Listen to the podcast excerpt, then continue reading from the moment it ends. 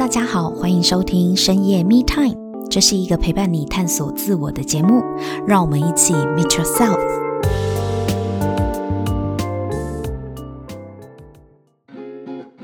大家好，欢迎收听深夜密探我是沐晨。上一集呢，我们邀请了 Action Life 多元工作坊的统筹 Hanna 和大师工作坊的毕业生 Sylvia 来跟我们谈一谈，我们人身上有很多很多的标签，以及我们的沟通到底在传达什么，我们到底知不知道，别人到底有没有收到？那这一集呢，一样要邀请两位来跟我们聊一聊，人活着其实只是为了某一句话。先让我们来欢迎两位出场。Hello Sylvia，Hello Hannah。嗨，大家好，我是 Hannah。Hello，大家好，我是 Sylvia。对，今天就是要问你们，我觉得人活着其实就只是为了一句话，就是要证明自己是对的。不知道对于这句话有没有什么样的感受？因为我觉得我们看到呃电视上也好啊，家庭生活里或者是职场上面，两个人在争吵的时候。真的都是不断的想要证明自己的想法是对的，然后别人是错的。呃，我觉得其实是，我觉得人不想是我是错的，对，就是与其说我觉得我要是对的，嗯、其实是我觉得你更不想要你是错的，所以就是我是对的很重要，嗯、很重要啊。对啊，对，就是我不想是错的、啊，争执啊，掠夺就是就会贴一个标签，就是我不好，对，很容易嘛。所以其实我觉得是一连串的，就是。嗯就是对，就是我，我害怕自己是错的，对，然后就因为错的就等于我不好啊，我不对，嗯、我有问题，嗯嗯，对，所以其实我觉得就是，呃，所以我是对的这个戏嘛就会天天在上演，而且我觉得生活当中这样子，对，而且小治个人，大可能大治国家，嗯嗯，对，就是我们有我们自己捍卫的这个价值系统跟体体系或者是信念在嘛，嗯嗯，我们不容许这件事情是错的。因为如果错的很可怕哎，那我之前相信的是什么？嗯嗯，就很可能会崩塌啦。而且如果连我相信的东西一夕之间都颠覆了。呃，我觉得这个跟我们人的天性也有关啦。就是说，其实，在大师工作坊里面会谈到很多，就是我觉得是我们人活在这个世界上里面，其实有些部分真的是我们的天性。那我们要怎么去跟呃那个天性去做相处？我觉得这也是在大师工作坊当中要去学习到的。因为其实我们人大概出生大概七个月到九个月的时候，就是你那个 baby。当你出生到七呃七到九个月的时候，当妈妈离开的时候，或者是你熟悉的主要照顾者离开的时候，嗯、其实你就会开始有分离焦虑。这个时候就会你会开始知道说，我就是 baby 自己本身跟。对方，你的妈妈或主要照顾者其实是分开的，所以那个时候其实你就会有分离焦虑。然后大概其实孩子长到三岁的时候，就是我们自己会发觉了，就我们自己有在养小孩的时候，就是说这个时候其实孩子的第一个叛逆期就出现了。他这个时候就会开始，对，就是不要不要，什么都不要。这个时候他会觉得就是我跟你是不一样的，就是我自己自我的感觉会越来越高涨，所以那个其实跟你家里周围的人那个分离感就出来了。所以这个时候其实慢慢的就是我的那个我的感觉很重要，我觉得这个事情要这样子做，这个事情要那样子做，所以你就会听到很多孩子在那边讲，妈妈跟你讲说，哎，好，要喝水，我不要。那个时候他大概很多事情都会这样子，所以这个时候就会开始就是养长成就是我是对的，我要怎么做，我的想法是重要的。那当然这个也是人在那个过程当中就是在。呃，自我学习成长的一个过程，所以这个时候那个分离感就会慢慢慢慢的长出来，嗯、然后我跟你是不一样，想法上是不一样的。嗯嗯嗯。所以你的意思是说，人是因为这个分离感，所以确认自己是对的这件事情才会如此重要吗？我觉得人本来就会有尝试，然后想要自己去做的这个天性嘛。嗯，因为我们很多事情，不管走路、做任何事情、吃饭。我们大家从生出来之后，所有的事到最后，其实你都是要透过学习的过程。所以就是我是对的，其实还蛮重要的，就是我才能够确认我人生的主轴是要往哪里走。如果其实家长，呃，为什么我们现在在说教养孩子严重，就是你鼓励他很重要，一天到晚让孩子觉得我是错的，孩子大概也没有办法在他的人生当中快乐的成长。嗯哼，只是说家长要怎么样在。呃，让孩子呃享有适当的挫折跟鼓励他，然后让这个孩子在他人生当中前进。呃，我觉得这个其实都是人在生存的过程当中其实必经之路。可是我们在呃成人，比如说在这个工作职场上面的时候，我们常常也会被这个，就是为了要确认自己内心那个是对的这种安全感所困扰啊。比如说，我们可能在呃意见不合的时候，或是呃跟人合作的时候，有时候也会觉得，哦，我真的也很想要确认我自己所想没有错。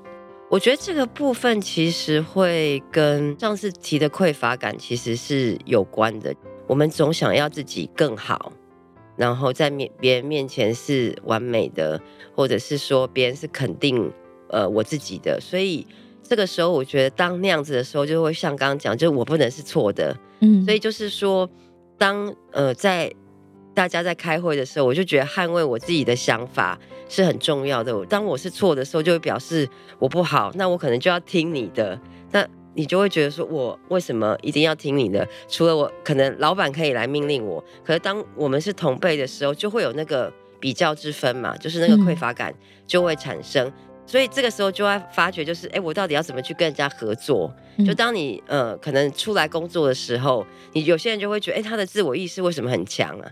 我没有办法跟他合作。嗯，他常常就觉得我是对的。那有些人到最后就哎，那个同事之间，你就会不想靠近这个人，你就会觉得这个人很难相处。好像每次跟他讲事情的时候，我都只能最后是顺从他的意思，就会嗯，那我们就会觉得啊，他这个人最好就是。他不要往上升。如果他往上升的时候，我如果跟他一起工作的时候，啊，我我好像就只能听他的，那你就会觉得跟这种人相处很累啊。在工作关系上面的时候，就会变成是这样。嗯，在生活上面，呃，Hannah，你有没有遇到也像是这样子的人，或者是你有察觉到自己有时候也是这样子的状况吗？因为每天都在发生呢，就是要去证明自己是对的这件事情，不只是在呃意见不同，我跟你就是争执，我要变到你听我的为止，嗯、甚至有些时候，我觉得我察觉我自己啊，我投降了就好，你说的是对的。我说出这句话的时候，其实我也在证明我是对的。对，什么意思？什么意思？嗯、对对，听起来就是你说吵架的时候吗？啊，对啊。哦，你的意思是说，是那种好啦好啦，对啊对啊，你都对啦，对啊，错的都是我，可以了吧？对，这样子。但其实我心里不认同。对，有可能最后弄到最后的时候，就是说，你看吧，最后事情是又变成这样子了。对，我证明我是对的。对，是哇，就。大家都很有共鸣，这好常讲哦。对啊，就是哪怕我在这个当下看起来是投降的，嗯，你对啊，你你说的对，没有，嗯、通常会这样子讲，心里就根本就不认同，只是我懒得跟你吵，对，我只是想要叫你闭嘴而已，对，或是我觉得，哎，你太愚昧了，我现在跟你吵下去浪费我唇舌，你听不懂的，我心里都觉得我，我我我信我信仰的才是真理。可是通常吵架的时候，这句话很酸的。就是如果你吵到一半，跟人家讲说：“嗯、对啦，你是对的。”哇，这句话很毒。对啊，就因为听起来就知道你就是在反讽嘛。嗯，或是你根本没有要听，拒绝沟通了。对啊，对对对，你说的都对。在吵这种的时候，嗯，听到这种话的时候，会不会更气？哦、可是可是对方就说就已经说你说的都对了，你还想怎样？没得吵了，连沟通都没有了。因为他就我的小孩现在有时候也会跟我说：“对对对。” 然后你就会觉得，对，你就你就知道他没有在听，对，他其实根本就不认同你，但他会跟你说：“对对对。”那怎么办呢？国中这个时候真的是，这其实沟通就中断啦。可是，可是这就是人会做的事，像 Sylvia 说的，就只是人就是想要捍卫自己的想法嘛。在大师工作坊里面会提到，我们人会有一些天性，会有一些就是像上一集提到的那个匮乏感，就是我我怕我自己不够好，我要去证明自己的价值。那这一次我们提到的这个，就是我要是对的，我跟你不一样，这个跟人的那种分离，那这些都是我们本来与生俱来，为了去捍卫我生存的价值，然后让我自己活的是，嗯，我我是有底气的，然后我是有。有这个价值继续活下去的，为了这个天性会衍生出来的这些想法或个性，那我知道了它的存在，我怎么去面对？嗯嗯，所以呃，对我来讲啦，我察觉到了我的分离感，我与你不同，我比较特别，或是我的我说的话，我想的想法都是正确的。当我察觉到我这些念头的时候，我会去呃提醒我自己。我开开放我的心，去再看看，哎，还有没有别的可能？有没有可能他也是对的呢？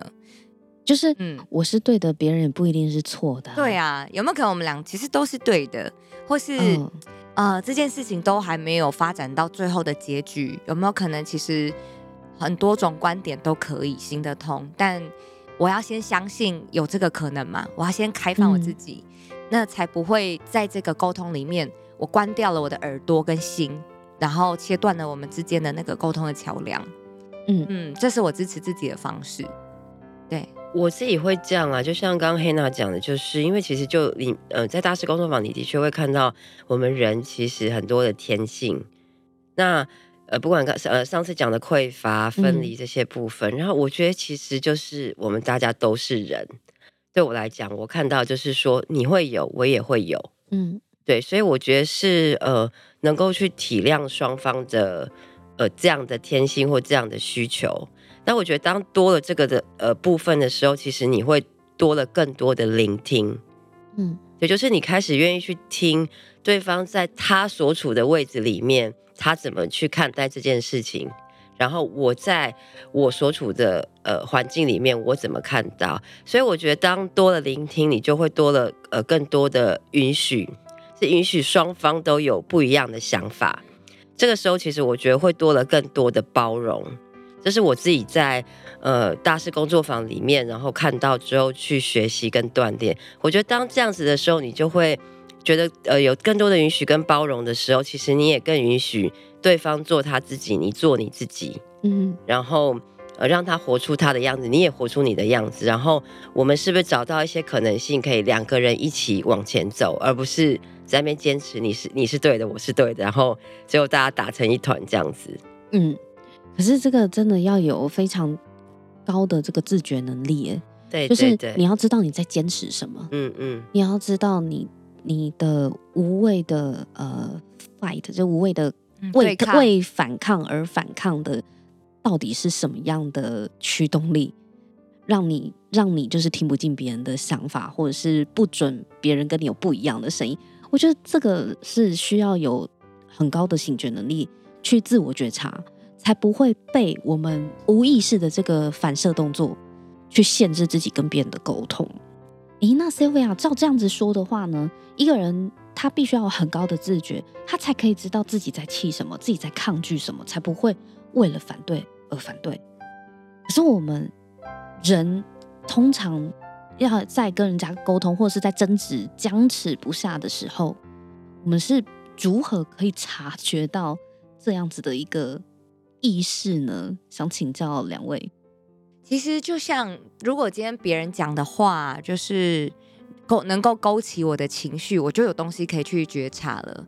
我曾经在呃自权那一集的 podcast 有提到，我说情绪其实是一个很好的提醒，就像人家来按门铃。嗯、那如果这个情绪很剧烈，其实代表、哦、我有超在意的东西，你有超大颗的门铃，超重要的包裹，就是现特急件，马上要签收。嗯，对，那就是在这个过程里面，我可以体验到，哎，我的情绪可能很沮丧，因为对方说的一句话，我觉得哦，好挫折哦，好委屈哦。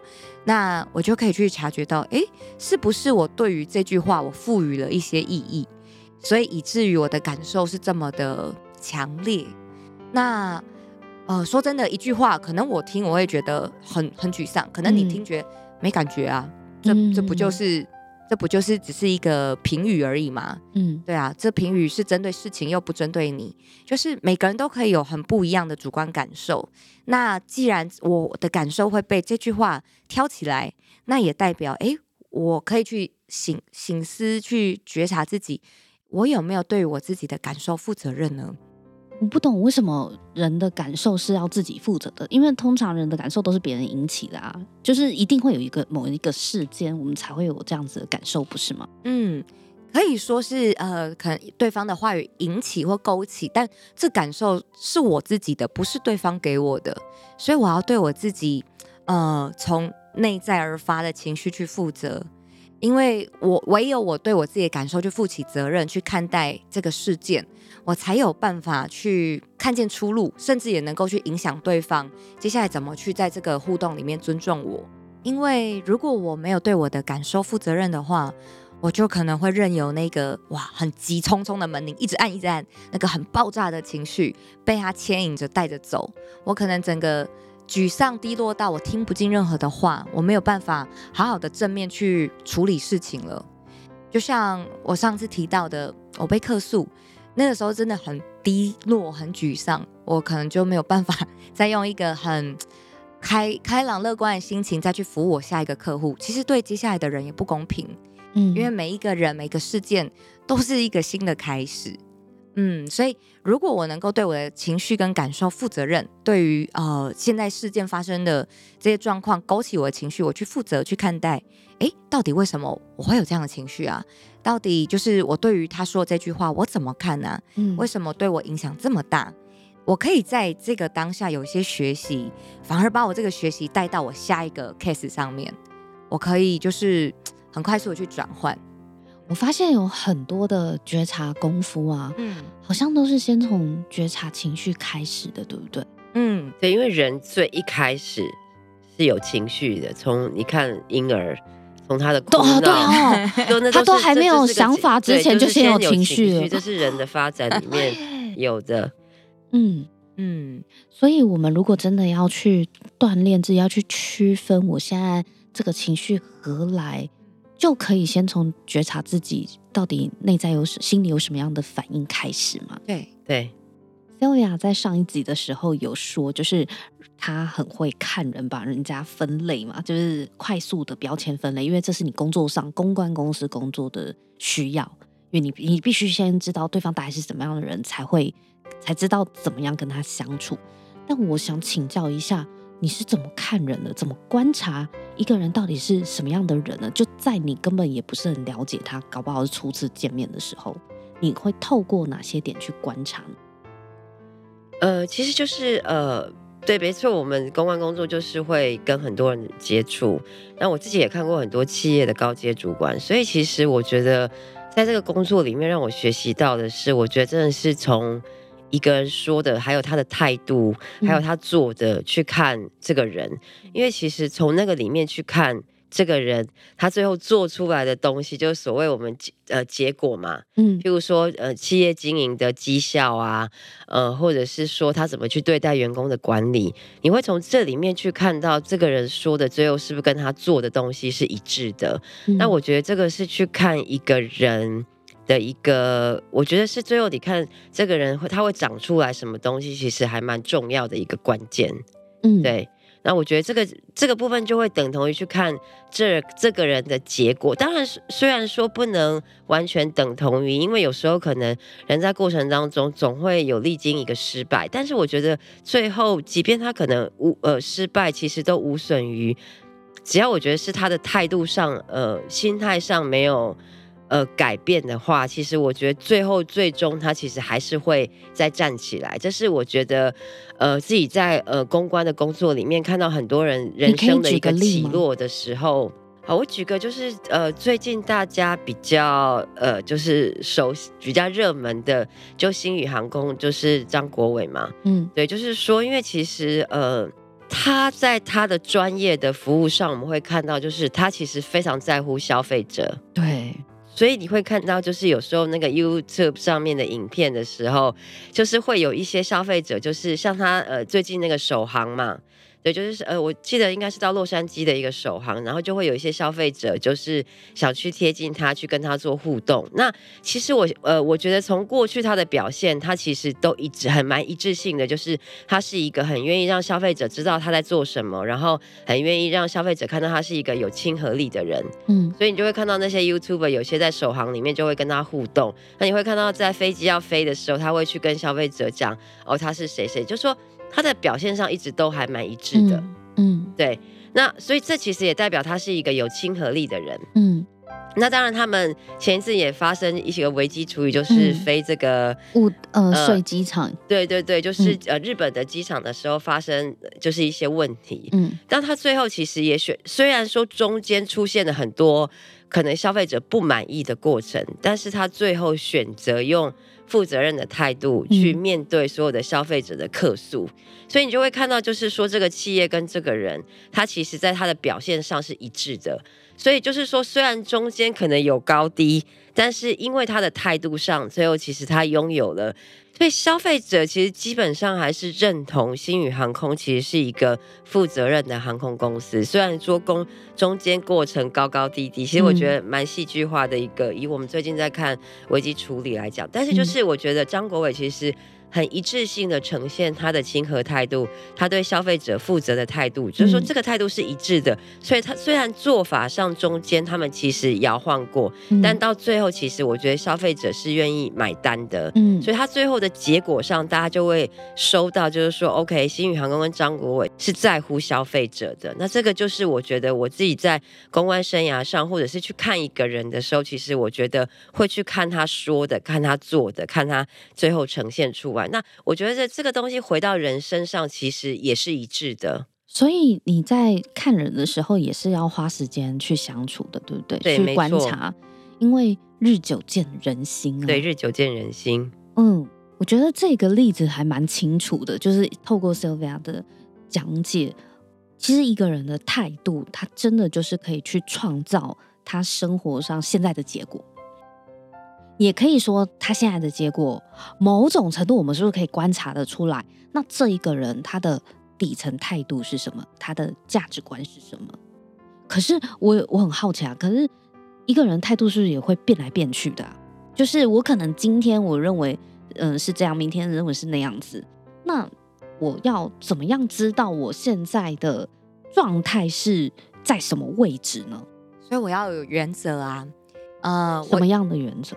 有可能是我最底层、最根本支持我的价值观，嗯，因为我的生活环境、我的呃可能经济水平这些外在的因素都有可能会变的，随着我的年龄或者是呃身份啦的改变，这些这些外在的因素有可能会有变动。嗯，可是我最底层的原则是会是支持我的一个最根本的一件事，比如说对我来讲，爱这件事情是我的原则。那当我、啊、原则不是做事情的原则、哦嗯，那在大师工作坊里面提到的原则啊，呃，不是做事情的原则，那些顺序或者规则，那是什么？嗯，是我过生活的原则，过生活的原则。对呀、啊，我这个人就是呃，终其一生，我待人处事，嗯、我最核心的那个价值观。嗯去支持我，呃，做很多事情的判断，跟人怎么相处，甚至怎么看我自己，会建立在这个原则之上。嗯嗯，对我来讲，呃，我的生活它有可能会改变的，嗯、呃，随着我的年龄啊，我的身份的不同，或者是我的呃，可能经济水平这些外在的条件，它有可能一直变动。可是我的原则，它是支持我在应对这么多的外在的变，然后能够去。支持着我做决定，然后跟人待人处事，或甚至怎么看自己的原则。所以，我们是不是要想一下，我们过生活的原则是什么？嗯，这是一个，但是自己会有答案的吗？嗯，会有答案，但我会说，这个答案它不会是来的这么快就啊，我现在的原则是什么？好，我知道了。不然呢？不然呢？要去哪里找呢？嗯，之前我有跟你提过说，大师工作坊是关于一个真的是非常认真、很严谨的一个内在的探索。这个探索可能也会追溯到，哎，很多我过去的经验呐、啊，很多我对于人事物的概念。嗯，我会在这过程里面不断的抽丝剥茧，去细细的体会到，哎，对我来讲，真正很重要、我很在乎的，真的不能够放下的是什么？我会去找到那一个原则。对我来讲，我的原则会是爱，就是爱。爱是你的原则，嗯嗯，就是如果当我跟别人起冲突，或者是被不谅解、不理解的时候，那我回到这个，哎，我是爱人的，然后我也是能够给出爱的，那我怎么看？我怎么看待现在的这个不理解？我怎么去看待现在经历的这些事件？呃，我能够用什么样的态度去应对？这个原则是你自己选的吗？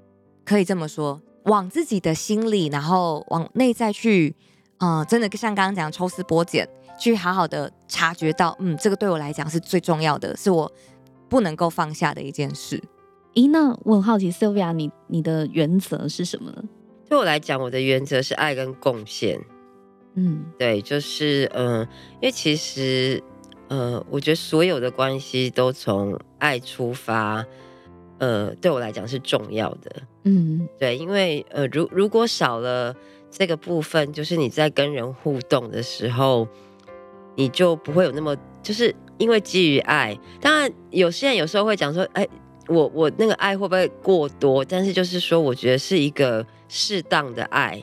而且你不会有恨的时候吗？怨恨啊，对，或者是说那个爱不是想要去控制对方的。嗯、我觉得那个爱就是呃，就是基于爱跟贡献，然后是双方都取得一个平衡点。因为特别是像我们现在有孩子的时候的时候，孩子在他成长阶段的时候，你要怎么样到一个程度的时候，适时的跟孩子保持一个健康的距离？好难。对，因为其实你可能跟其他人不需要考虑这么多，但是可能跟你亲密的人，其实那个爱有时候是，对，是不要让对方不能呼吸的爱嘛。嗯，对。但是对我来讲，的确是爱跟贡献，就是我觉得我活出那样子的一个原则，然后在那个当中适时的知道何何时该拿起，何时该放下。嗯，好。我们在讲原则的时候，不是说我们都没有负面的时候。嗯，对，只是。我们选择的原则是什么？那我们刚也提到说，人呢会有很多种天性，在面对就跟人家呃有意见不一样的时候，其实很容易啦。每个人都独立的个体，想法都不同，很容易有意见不一样的时候。那在争执我自己是对的，然后面对我自己心中的那些匮乏，担心自己不够好，那我要怎么去应对呢？其实透过大师，我察觉到我要去拥有我现在拥有的一切。但是我们讲那个拥有是真的从心而发，不是不是我哦，我户头这个数字我知道物理上的我拥有，不是的，是从心里的感受很踏实的，真的是那个拥有感是这是属于我的，然后我是真的知道这些是是我的，然后打从心里的是相信我就有这些特质，或是我就有这些人生这些成果，我是珍惜它的，拥有它的，嗯嗯。用这个心理的呃信心去面对那些我是否不够好，别人的回应是否是不是等于我？我是不是错了？嗯，我是不是错了？我是不是做的还不够？嗯，如果我能看见我有拥有这些，诶，对啊，有不够的地方我可以调整啊。但是我知道我足够好。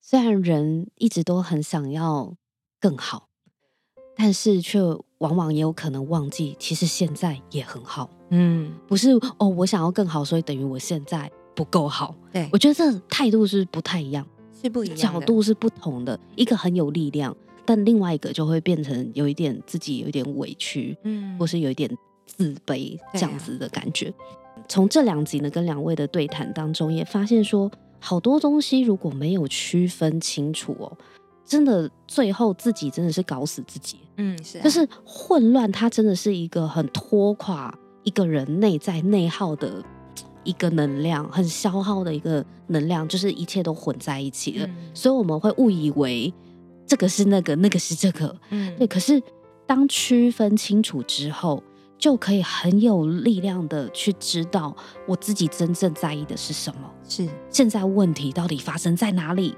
我要怎么沟通，对方才可以收到我想要表达的，而不是自以为是讲了很久。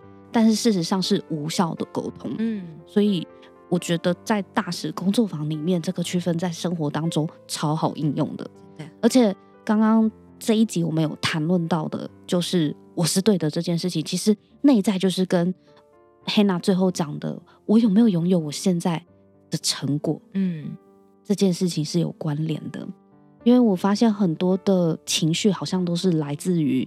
底层的某一种匮乏跟不安全感被挑起来了。对，就我觉得是可以就认知到，其实你就是会有那个感觉的时候，你反而可以跟他和平相处。嗯嗯，就怕自己都不知道自己在气什么。对对，所以呃，从情绪的觉察也是 Sylvia 有提到一个很重要的关键，我们就先开始练习。而且 Hannah 有讲到啊，情绪是快递送包裹来嘛。对啊，呃，这一次到底又送了什么东西来？嗯，我们如果。